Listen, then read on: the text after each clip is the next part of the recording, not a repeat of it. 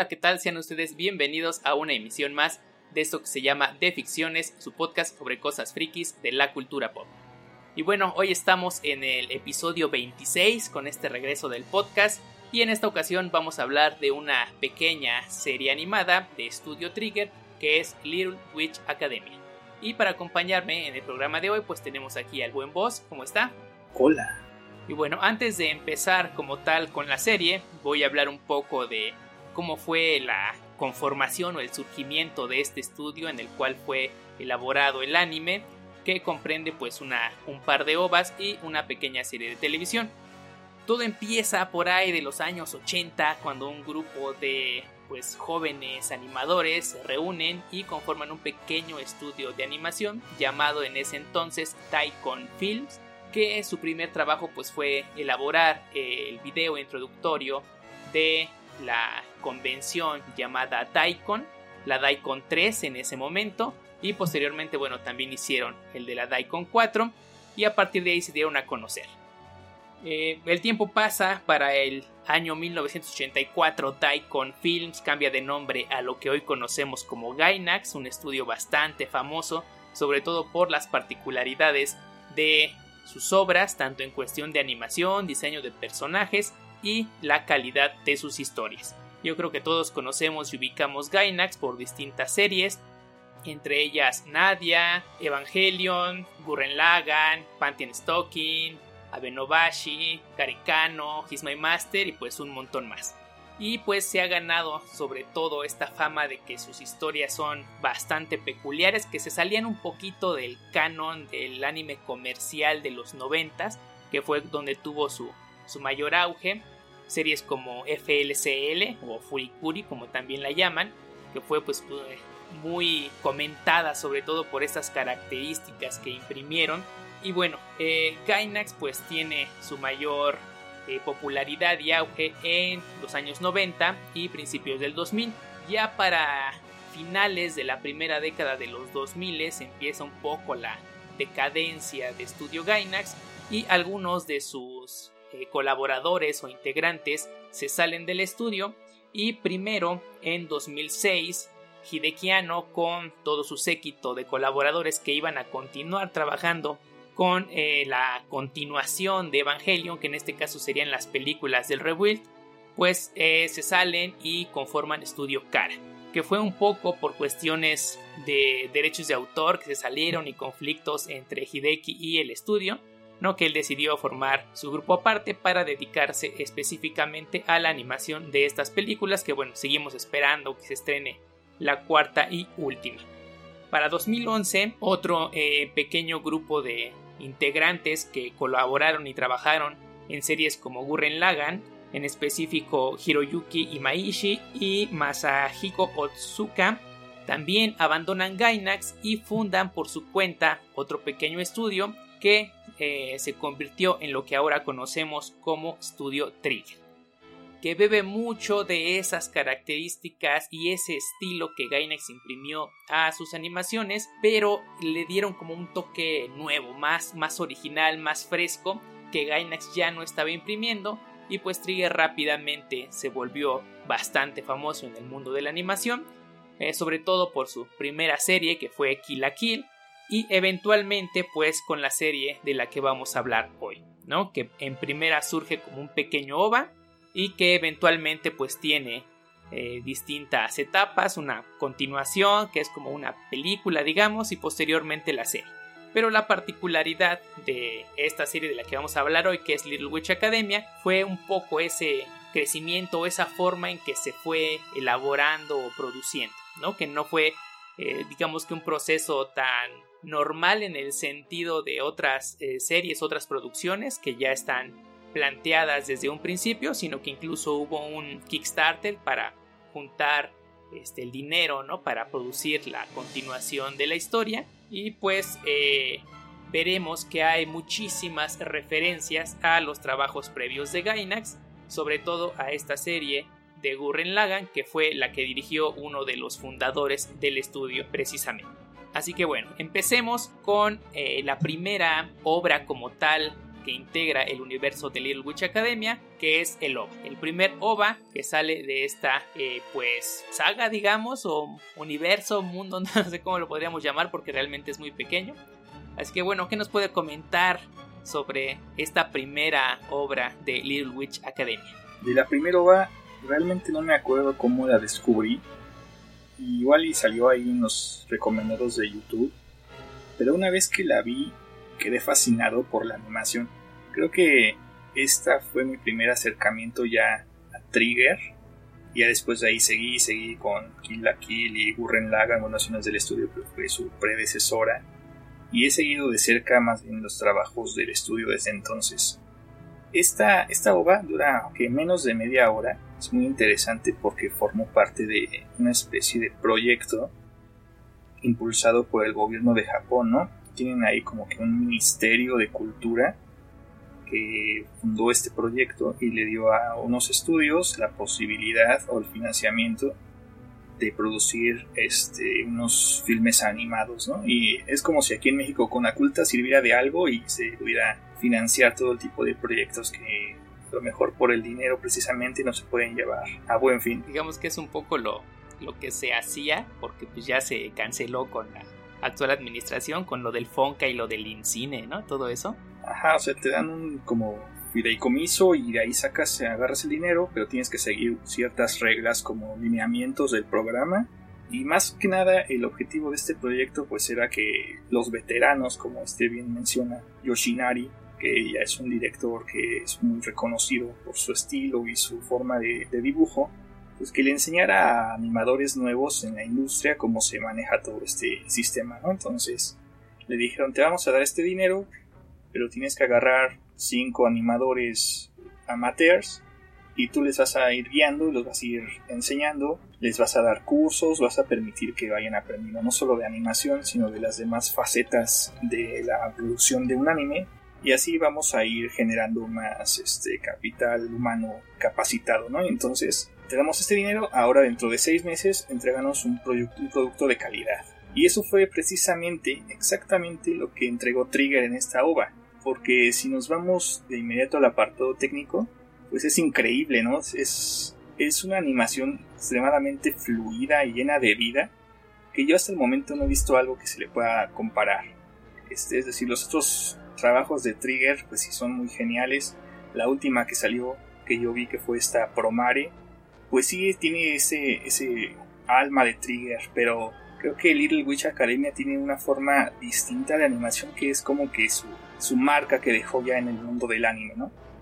Sí, creo que Little Witch Academia se puede convertir como en la animación icónica del estudio, ¿no? Como con la que se le reconoce, incluso con la mascota, digamos, de, del estudio como tal esta serie. Primer trabajo este, emblemático. Ajá, algo así como lo, a lo que posteriormente se convirtió Totoro para Studio Ghibli, que es como uno de los principales con la cual lo reconocen. Y ya posteriormente llega, por ejemplo, el viaje de Chihiro, que es como el, el darse a conocer a nivel internacional, ¿no? Pero a nivel digamos que más local de un inicio para Ghibli pues fue Totoro y en este caso para Studio Trigger pues podemos hablar que Little Witch Academia es como esa animación icónica, ¿no? Independientemente de que ya tengamos otras eh, series que han sido más populares y que incluso han eh, tenido una mayor coste de producción. Y a esta animación pues la acompaña excelente trabajo en voces y en banda sonora Igual y el guion está un poquillo descuidado ahí porque de repente nada más estamos aquí en este universo ya establecido y nada más vemos como que un fragmento de lo que ahí se desarrolla, ¿no? ¿Qué, nos puede decir de la historia de, de Little Witch Academy? Eso justamente es lo que a mí me atrapó en un principio, porque es como una rebanada de hay un mundo ya construido que nosotros entendemos y eh, concebimos perfectamente, pero a ustedes les vamos a mostrar como un capítulo de lo que podría ser una serie más grande, como para este, atraerte y dejarte con ganas de, ah, quiero saber cómo llegaron ahí y qué pasa después. Entonces creo que como gancho inicial de, de una serie que a lo mejor ya en ese entonces se pensaba para algo más extenso, pues funciona muy bien. A mí personalmente me gustó mucho ese hecho de que ya esté todo construido, ¿no? Y que de repente tengamos como espectadores un poco que imaginar o armar estas piezas de ah, a lo mejor estas amigas ya se llevan así porque pues llevan mucho tiempo juntas y estas que parecen enemigas o rivales pues a lo mejor tuvieron algún conflicto. Entonces a mí me gusta esa parte, o sea, personalmente me gustan las series como que te dejan eh, inventarte o imaginarte el trasfondo de cómo llegaron la situación a como la vemos actualmente. Y lo que me gusta mucho de esta serie es justamente eso, bueno, al menos de, esta primera ova, ¿no? Que ya nos muestra ese universo construido y se va específicamente a, una aventura, ¿no? O a un, este, una serie de sucesos en particulares que pues me resultaron bastante atractivos, como lo es pues esta búsqueda de calabozos y dragones en las que vemos a, a las brujitas, además de que la temática de la escuela de magia y hechicería, pues desde Harry Potter ya es un tema sumamente conocido por todos los, los fans del cine y la animación en general, entonces como que ya no es difícil para un público que suele consumir este tipo de contenidos, el imaginar todo el trasfondo que puede haber detrás de una escuela de magia, ¿no? En este caso específicamente para brujas. Sí, es válida su opinión, sí, estoy de acuerdo en ciertos puntos, pero yo sí hubiera preferido algo más de exposición. Igual hay un poco de, este, antecedentes de cómo está esta escuela y cómo puedes llegar ahí. Eso se tomó ya este, posteriormente en la serie, pero en cuanto a Loba, creo que como una obra contenida en sí misma es bastante buena, o sea, es, perfectamente abordable, nada más este, tener el tiempo para disfrutarla. Y creo que deja un muy buen sabor de boca ya al final cuando vemos todo este trabajo que, desembocó en esto, ¿no? Todo este, este equipo como improvisado de animadores que existieron detrás de cámaras, ¿no? De todo lo que sufrieron para poder terminar el proyecto, estar ahí trabajando 24 horas seguidas y que les revisaran todo su trabajo una y otra vez y que Yoshinari se los regresara mil veces porque no estaba de acuerdo con su estilo. Y al final creo que fue una retroalimentación interesante porque aprendieron bastante de, uno de los mejores expositores de, de, la industria, ¿no? Sí, creo que justamente el, el primero va refleja ese crecimiento del propio estudio, ¿no? Que tenemos una historia buena, con mucho potencial, que obviamente tiene sus carencias argumentales porque pues, no sabemos ni qué hubo antes ni qué pasa después, ¿no?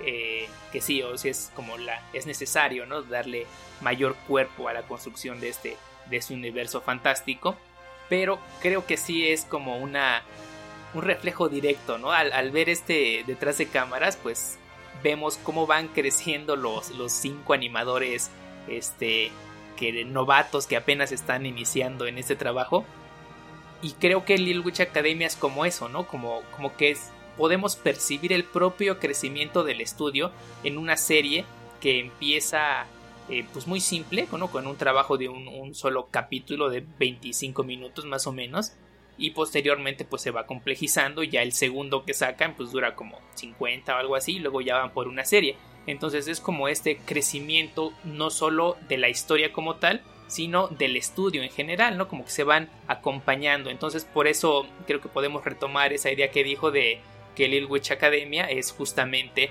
como que esta serie emblemática del estudio porque va creciendo junto con él, se va complejizando junto con él y el poder haber visto, el haber tenido la oportunidad de ver este detrás de cámaras, pues sí permite muy bien el, apreciar lo sufrida que es la carrera del animador, ¿no? Todo el trabajo que tienen que hacer pero por otra parte pues también eh, te permite el apreciar aún más el resultado final, ¿no? Como lo mencionó al principio, esta calidad en la fluidez de la animación y en el diseño de personajes, que es otro de los puntos que a mí me gustó mucho en particular, el, diseño específico de los personajes, pues eh, demuestra que no es simplemente el dibujar y ya, ¿no? Sino que se tienen que tomar en cuenta características como la perspectiva, desde dónde va a estar la cámara, hacia dónde va a mirar el personaje, hacia dónde se va a desbocar la acción posteriormente y todo eso en algo que es completamente plano en el papel, ¿no? Y eso los animadores pues lo van aprendiendo a lo largo de los meses que están ahí en el trabajo y pues obviamente al final el resultado pues es la gran calidad de animación que vemos en esta primera obra es excelente este, esta mención que hace porque sí, el crecimiento del estudio es muy orgánico, se siente también muy natural. Y pues ah, en sus trabajos al final se nota la diferencia de habilidad, ¿no? Entre los que este, intervienen. Porque si comparamos el OVA que estamos este, tomando en este momento con los episodios primeros de Dragon Ball Super, pues se nota una diferencia enorme, abismal de la calidad y tal vez de la dirección que se tomó en estas dos series, ¿no? Porque realmente el director, como vimos ahí en ese detrás de cámaras, pues es quien toma ahí como que todas las decisiones al final y es quien da el visto bueno de todas estas secuencias, ¿no? Entonces vemos ahí a Yoshinari haciendo incluso pequeñas correcciones solo para adecuar un poco más la animación a lo que es como que su estilo emblemático, ¿no? Sin llegar a imponerse sobre los animadores. Y de los diseños de personajes sí es excelente, yo creo que también es uno de mis apartados favoritos porque no es tan extravagante como otros apartados o trabajos del estudio, pero aún así llega a ser emblemático, ¿no? Como que se convierte como que también en una marca de Little Witch Academia, como este diseño de personajes un tanto simplista, pero que a la vez es carismático, ¿no? Exacto, es, justo la palabra que también pensaba usar, ese carisma que imprime en, el rostro de los personajes, en sus expresiones, a pesar de que, como bien mencionó, son sumamente simples los dibujos, es, decir, no están eh, sobresaturados con rasgos o detalles como en algunas otras obras.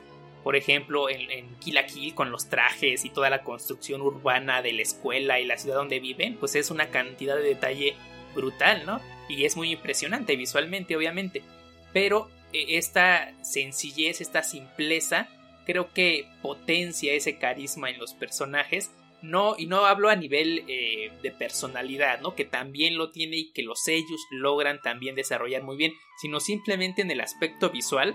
Uno ve a, las, a las protagonistas, a las brujitas, y ya con ese simple hecho como que caen bien y te atrae para ver a ver de qué se trata esta, esta, este anime, ¿no? Esta serie. Únicamente por cómo lucen visualmente, o al menos a mí sí me pasó así, de que esa estética de, del diseño de personajes pues fue suficiente como para llamar mi atención y querer ver a ver de qué se trataba esta, esta ova.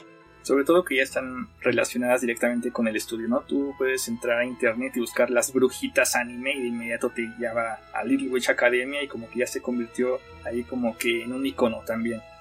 Y lo que menciona de de este apartado visual, pues también están estos fondos increíbles de escenario que parecen muy sencillos, pero también en el detrás de cámaras tuvimos un acercamiento a cómo se realizan y pues es un trabajo impresionante, ¿no? Es como un lienzo gigante que se usa de fondo y aunque nada más va a aparecer ahí en pantalla 4 o 3 segundos, pues lleva unas 8 horas de trabajo, ¿no? Y se van creando estos como fondos.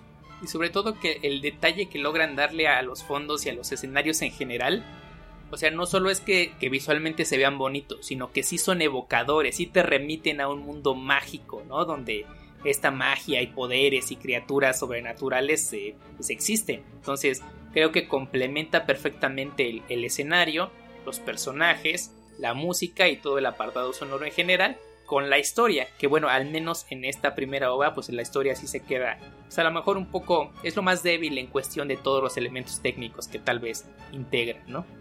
Igual por el tiempo de la duración de la obra se puede perdonar esta parte. ¿Y de qué va la historia? Pues simplemente tenemos las tres protagonistas que son Ako, Susi y Lotte y ellas estudian en esta academia de magia Luna Nova y Ako está obsesionada con la eh, bruja que vio en su infancia, que era como que un show mágico, que es Shiny Chariot, ahí desafortunadamente traducida por Netflix. Este, como carro brillante. Carro brillante.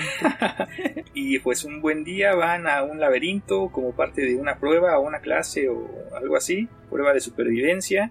Y pues ahí su rival Diana, por error, despierta un dragón mágico que está amenazando la escuela, ¿no? Porque toda su magia proviene de una especie de cristal mágico que llaman ellos la piedra filosofal que está ahí en una torre y de ahí toman su, su magia todas las brujas, ¿no? Y pues ya corresponde a Ako con una reliquia que encuentra en ese mismo laberinto, pues destruir al dragón y ya como que se convierte en la heroína del momento. Entonces, la historia es bastante simple, pero acompañada con todos estos elementos que ya comentamos, realmente se disfruta bastante la obra como un todo, ¿no? Sí, como ya le había mencionado, a mí personalmente me gustó mucho esta parte de ir a buscar tesoros y enfrentar las criaturas en el calabozo y pues obviamente los dragones son un elemento sumamente asociado con el mundo mágico, entonces pues está bastante bien adecuado ahí que sea como, como el enemigo a vencer, ¿no? En esta, en esta historia y pues explican un poco de manera muy leve, ¿no? Cómo se puede desarrollar el mundo de las brujas, no específicamente de dónde obtienen su poder.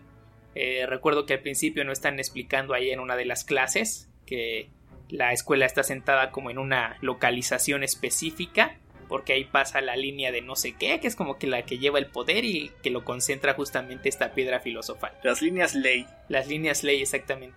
Entonces digamos que hay un rango de acción eh, donde llega la señal de la piedra, que es donde pueden usar sus poderes, y fuera de esa área de cobertura, digámoslo, pues ya se quedan sin poder las brujitas. Ajá, y sobre todo me agrada bastante que las protagonistas no son así nada más como que simples niñitas, ¿no? O sea, ellas no tienen ningún problema ni meterse al calabozo y enfrentar al minotauro y al dragón. Entonces ese apartado también me parece bastante atractivo de que las protagonistas no simplemente están ahí, sino que toman acción y van y buscan y enfrentan la aventura, ¿no? Sí, y a pesar de lo corta que es la historia y no permite así como un gran desarrollo y conocer a profundidad a las protagonistas, pues sí se puede ver un poco de la personalidad o el estilo de cada una. Independientemente de que a lo mejor todas, o al menos las principales que salen ahí, que son estas tres, más la antagonista, digámoslo, cumplen un rol un tanto estereotípico, ¿no? De, de la niña perfecta, en el caso de esta Diana o Diana. Y sus anexos, ¿no? Que son estos como que la, esas chicas que la siguen a todas partes y la elogian. Ajá, que son unas inútiles que solamente tienen este logran sus objetivos porque están con ella, ¿no? La siguen a todas Ajá, se creen mucho porque son del club. Ajá, entonces esta chica es como la, la niña rica, perfecta, súper bien portada, que todos los profesores la quieren, ¿no? La, es como la favorita y pues todos la admiran.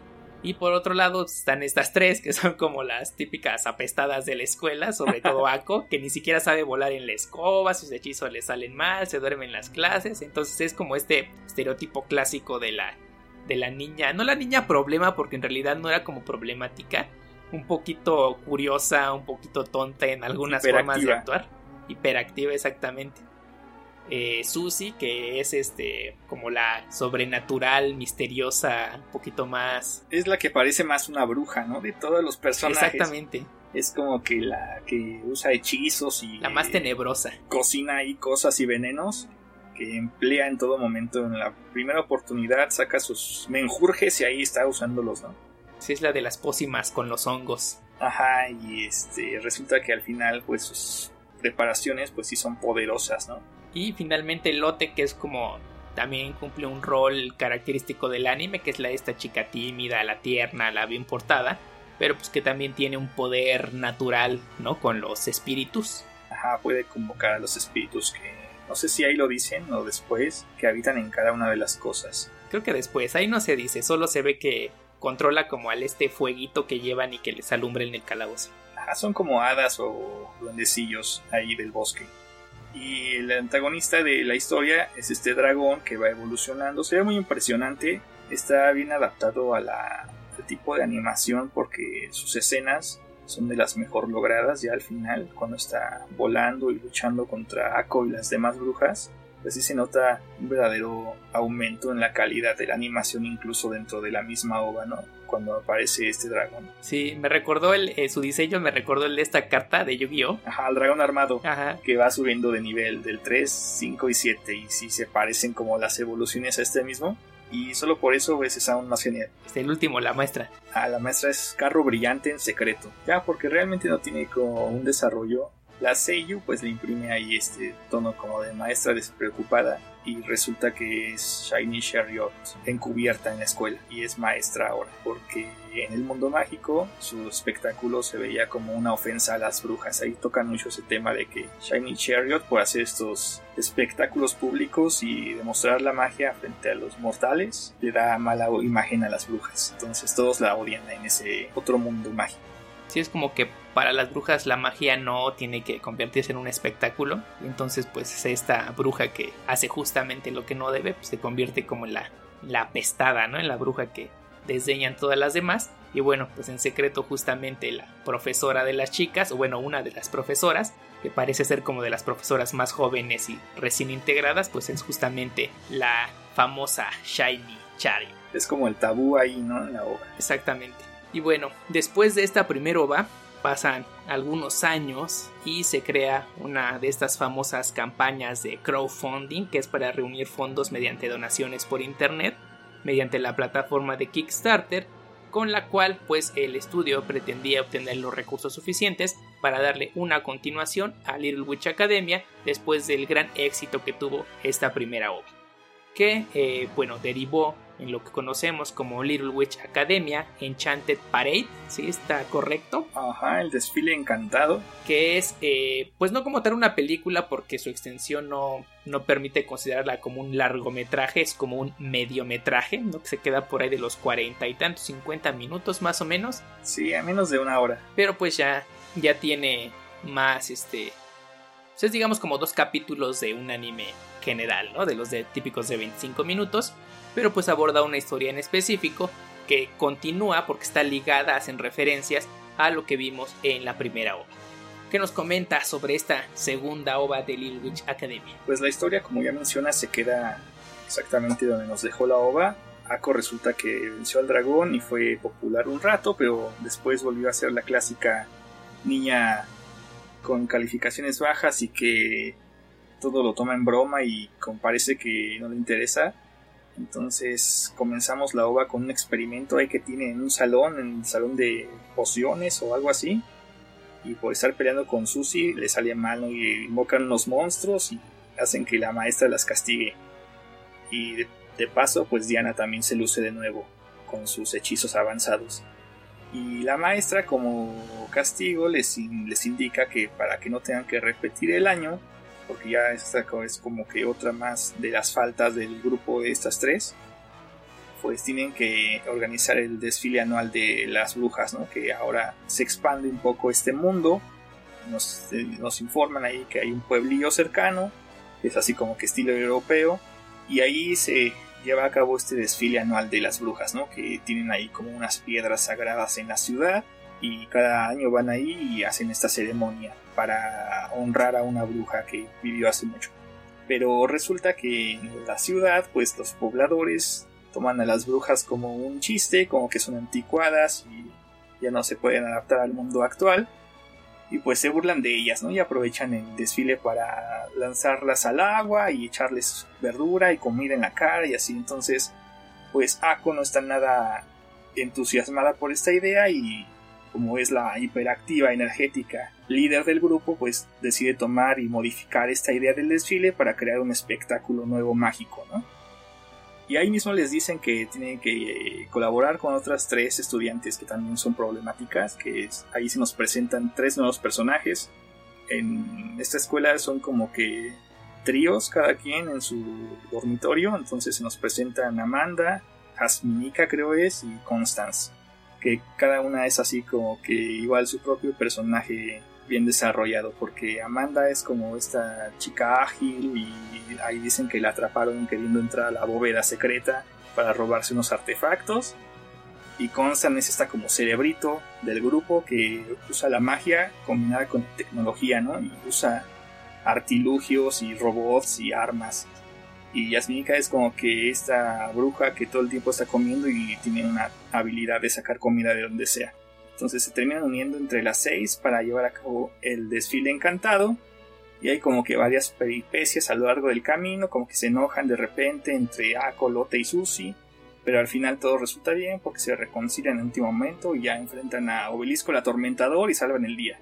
Entonces la historia creo que es un poco más elaborada igual porque dura el doble esta animación se nota bastante la evolución de Trigger, se nota que se emplearon muchos más recursos humanos y materiales en la elaboración de este segundo OVA o película y pues creo que mantiene bien la calidad. Igual y el guion está algo flojo todavía, pero se defiende. ¿Qué, qué opina usted? Sí, a mí me gustó, digo, como que al menos por específicamente lo que viven el dragón y el calabozo, me gustó más la historia de la primera. En esta segunda es como un poco más de jugarle al típico el poder de la amistad, ¿no? De vamos a unirnos, pero tenemos problemas, pero si nos volvemos a unir y nos reconciliamos, todo sale bien y derrotamos al mal. Pues digo, es, es la temática clásica, no, no propone nada nuevo, pero pues está bien abordado, está bien desarrollado y expande justamente el propio universo interno de la serie al mostrarnos eh, esta como relación un poco de de odio entre humanos y brujas, sobre todo porque este desfile que Ako se empeña en cambiar, pues era como una representación o una sátira muy medieval de las brujas de la Inquisición. Entonces la mayoría de las actividades que realizaban pues eran como un tanto denigrantes hacia las brujas, ¿no? Como de ataque, de burla por parte de los pobladores hacia estas brujitas, que es justo lo que no le gusta a nuestra eh, heroína principal y pues me agrada el hecho de que quiera cambiarlo, ¿no? Sobre todo porque su inspiración para modificar eh, el, el desfile y hacerlo un espectáculo, pues es justamente esta bruja que la, que la inspirara en su infancia, ¿no? La Shiny Chariot. Carro brillante. Carro brillante. y pues al final es justo lo que hace, ¿no? Demostrarle al pueblo que las brujas no son estas ancianas horripilantes de la Edad Media, ¿no? Tenebrosas, sino que pueden eh, tener un, valor para la sociedad, ¿no? Que puede haber incluso una relación entre las personas y las brujas, ¿no? Entre el mundo normal y el mundo mágico. Y es justamente lo que al final pues eh, termina logrando que estas chicas como que junten el, poder del pueblo para derrotar a este eh, golem que estaba ahí enterrado debajo de la ciudad y que había sido apresado justamente por la bruja en, la, en honor a quien se hacía justamente toda esta representación. Entonces me agrada esta expansión del universo, que se, que se explique más la relación, que se sitúe eh, os explique más cómo está situada en, dentro del mundo humano. Si no mal recuerdo en el mapa que se ve al principio del primer OVA, están en Inglaterra, entonces es como una tradición muy europea, muy medieval la que se representa de las brujas, pero este estilo de animación japonesa pues le da como que un giro eh, y en, justamente en esta segunda ova es cuando podemos ver ambos elementos, ¿no? La tradición europea medieval de las brujas con este estilo y diseño eh, visual, ¿no? Retomado de la clásica animación japonesa. A mí me gusta mucho que en el mundo de, de Little Witch Academia como que no hay muy, clara esta línea entre lo mágico y lo no mágico. Porque aquí nos muestra que en el pueblo pues las personas las ven y dicen, ah, eres bruja, pues tomatazo en la cara, ¿no? no nos interesa que puedas hacer magia y que nos puedas lanzar hechizos ni nada, porque es algo muy natural que se vive ahí diariamente. Y también me agrada bastante que los personajes Lotte y Susie pues como que tienen más tiempo en pantalla y se nos muestran como que más habilidades que tienen como que tienen este, más hechizos a su disposición y elabora más sobre esto que ya sabíamos de Loba. Es decir, Susie usa sus hongos y sus venenos y Lotte es como que más en contacto con la naturaleza y con estos espíritus que no podemos ver, pero ella sí. Entonces creo que enriquece bastante a los personajes también me agrada que no todo le sale a a la primera como las clásicas protagonistas así aburridonas de que es la protagonista y le tiene que salir todo bien. Lo primero que le están diciendo todas sus compañeras es que su plan no va a funcionar y hasta que se da cuenta de que está siendo egoísta y que todo quiere que se haga como ella dice y cede un poco ahí en sus ideas es como, conforme se va salvando este desfile al final resulta ser un éxito. Sí, y que al final también es un éxito un poco por la intervención de la maestra, ¿no? Que amaña un poquito todo para hacerle creer al pueblo justamente que todo es parte del espectáculo. Y sí, esto que, que menciona de que para las personas, o sea, no es como en, otro, en otras obras en donde el mundo mágico se oculta totalmente del mundo humano, no, ah, que no nos vean, que no nos descubran, no, aquí ya saben que son brujas, ya saben que tienen magia, e incluso mientras ellas les lanzan hechizos, los otros chamacos ahí este, de la calle que las están molestando, pues les siguen aventando de jitomatazos, ¿no? Entonces, es como tú me atacas con un hechizo, yo te ataco con un tomatazo y nos empezamos a pelear como si no hubiera diferencia, ¿no? Como si tú no tuvieras magia. Entonces eso sí es bastante interesante, ¿no? Esta cuestión de que no es un mundo oculto, sino como que es parte del mundo natural, aunque no sea del mundo humano directamente. Que tampoco eso se explica mucho de si es como que cualquiera puede desarrollar la magia o, o no. Al menos en estas obras no, no se explica si nada más vas a estudiar ahí a la escuela y aprendes magia, o si hay gente realmente que nace con esos poderes mágicos, ¿no? Entonces es como algo que no se aborda del todo, al menos en esas dos primeras obras, pero que pues resulta interesante ver esta dinámica entre unos y otros.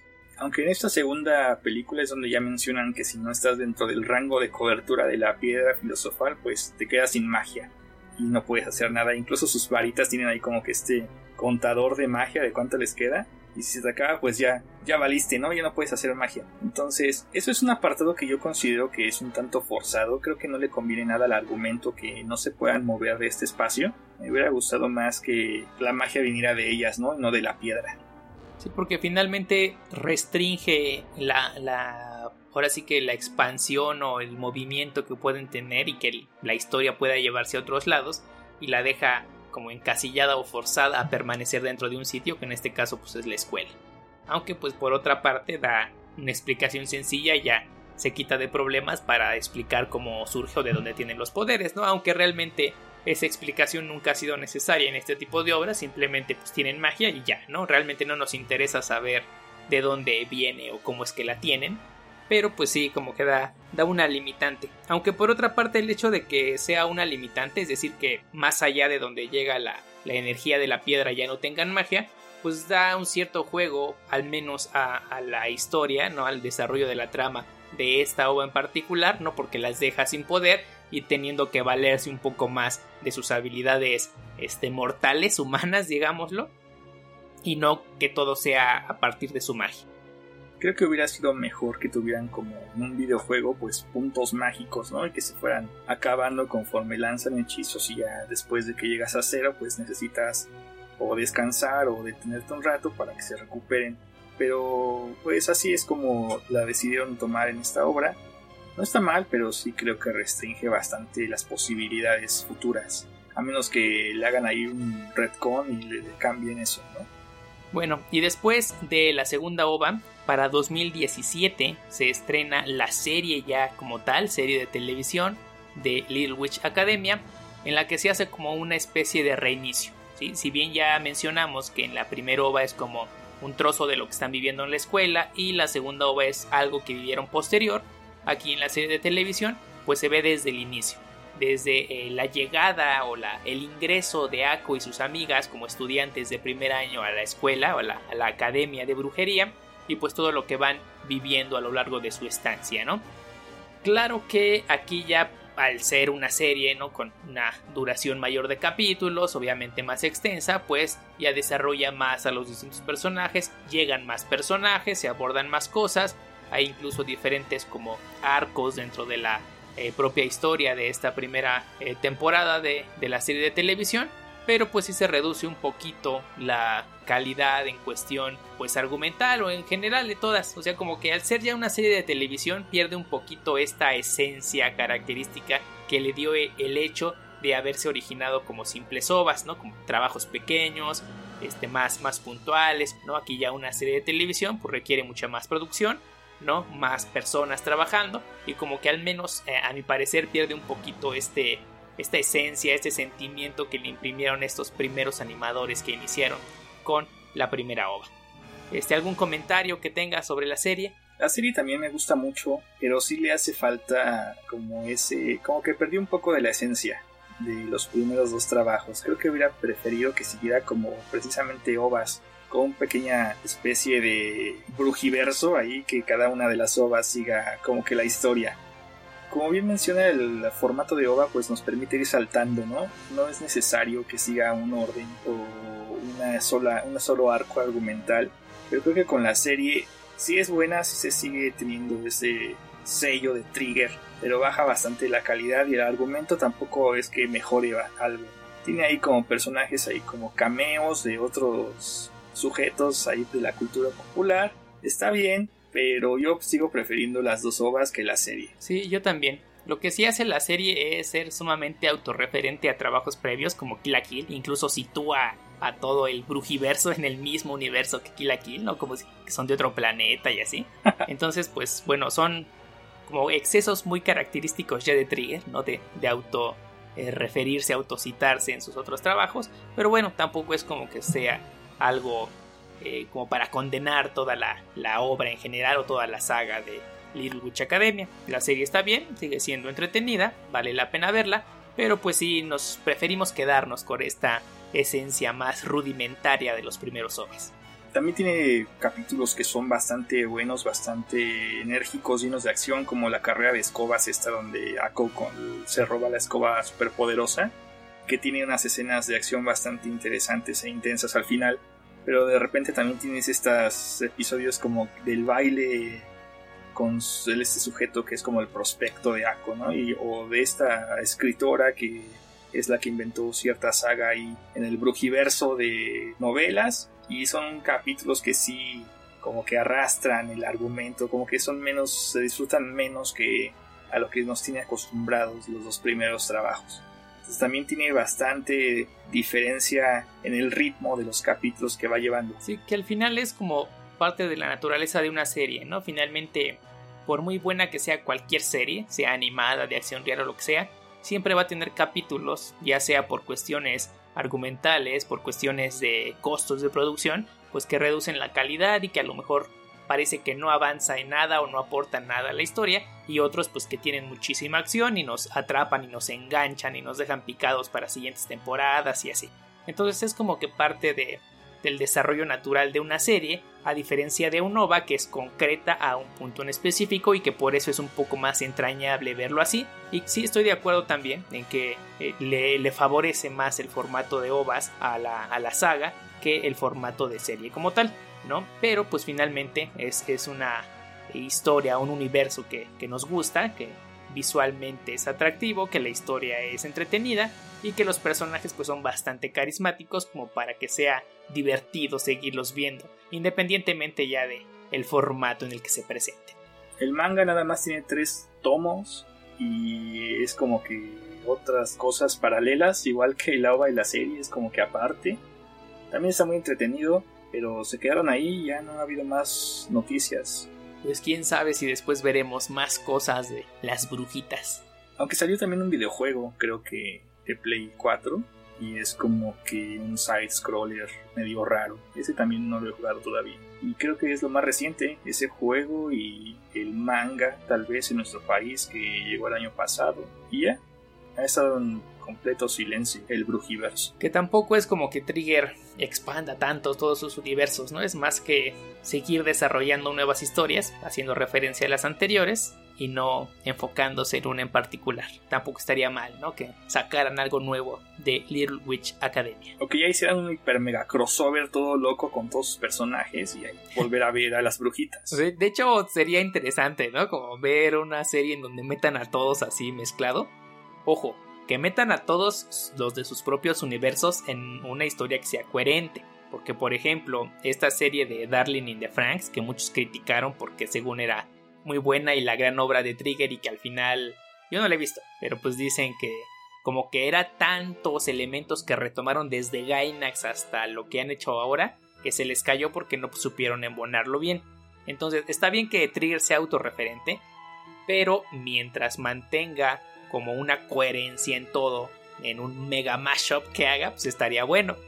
Pero si de repente sale con un montón de cosas que ya no tienen tanto sentido, pues igual, este, hasta sería un poco contraproducente, ¿no? En cuanto a la calidad de sus contenidos. Creo que Susi sale en Inferno Cop y Ako sale en pedacito de Luluco, ¿no? Y ya. Sí, o sea, es que fácilmente todas sus historias son de un mismo universo. Está bien que aparezcan, pero sí necesitamos ya que regresen las brujitas en su propia serie o película o lo que sea. Pues otro OVA no estaría mal, o una película. Sí, que lancen otro Kickstarter.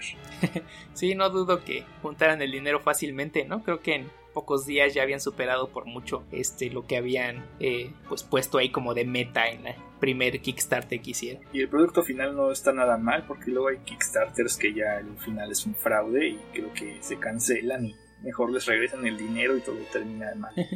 que bueno, finalmente ya Studio Trigger, a pesar de no ser un estudio que tenga muchísimos años, pues ya se ganó pues el, cariño de la gente por las obras que ha hecho y sobre todo pues que el, creerle, ¿no? Que va a lograr sacar buenas producciones. Obviamente no todo va a tener un nivel igual, algunas cosas serán mejores que otras, pero pues sigue, desarrollando sus producciones y pues eso es algo que hay que valorar, ¿no? Como todos los estudios pues tendrán sus momentos buenos, sus momentos malos y en el caso de Trigger, mientras nos siga ofreciendo estos productos que se salgan de del estereotipo del anime comercial, ¿no? Ya mega establecido, pues era bastante interesante de ver.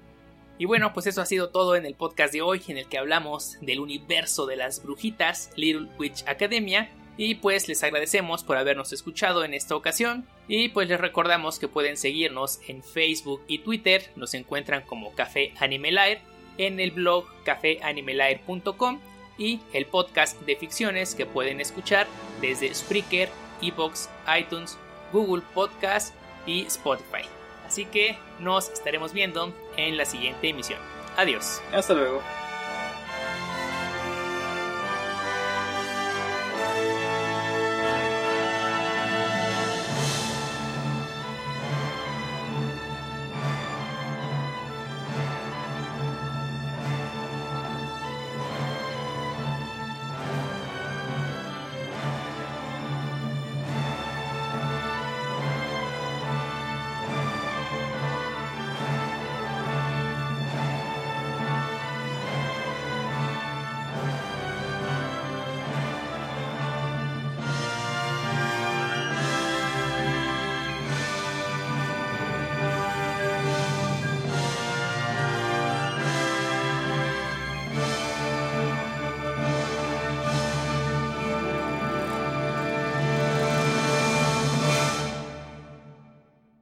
O sea, está muy genial toda la animación y así, pero como que al guion le falta, ¿no? Como que le falta más profundidad o complejidad. Sí, como que le faltan unas situaciones como que más así de acción y así, porque viendo el documental ese del detrás de cámara se ve como tienen como ilustraciones, ¿no? De otras situaciones que nunca pasan y ahí ponen a la así toda heroica y todo y pues como que sí le falta eso, como que más aventura, ¿no? Como que es mucho de amigos y así. Y está bien, o sea, pero como que, que falta subirse hacia el estándar de trigger de la heroína así poderosa. ¿no? Más kill a kill, más exuberancia en escenas. pues no tanto así el extremo. No, no, no es necesario. No es necesario tanta así el extremo, pero pues el guion sí se puede mejorar bastante porque como que está medio flojo. Es que sí le enfoca mucho a la parte escolar. además, pero ni eso, porque, o sea, en las ovas Nada más se ve cuando se está durmiendo en la clase. Eso sí. y se estampa su cara en el libro y ya la regaña, ¿no? Y siempre dice que saca malas calificaciones y que no. Eso se ve, pero se ve en la serie. Y igual en la serie creo que nada más son dos o tres episodios así como de vida escolar. Ya empieza todos estos arcos raros, ¿no? No me acuerdo bien. Creo que el primero es, es. Primero son las palabras. Y luego que las junta todas, aparece la esta bruja que es como que de tecnología y ya la tienen que derrotar, ¿no? Pero eso se ve como que hasta en los últimos dos episodios. Ah, sí, cierto. Pero aquí en las sobas ni siquiera está como que, o sea, la vida escolar no es el enfoque, pero tampoco es este la aventura.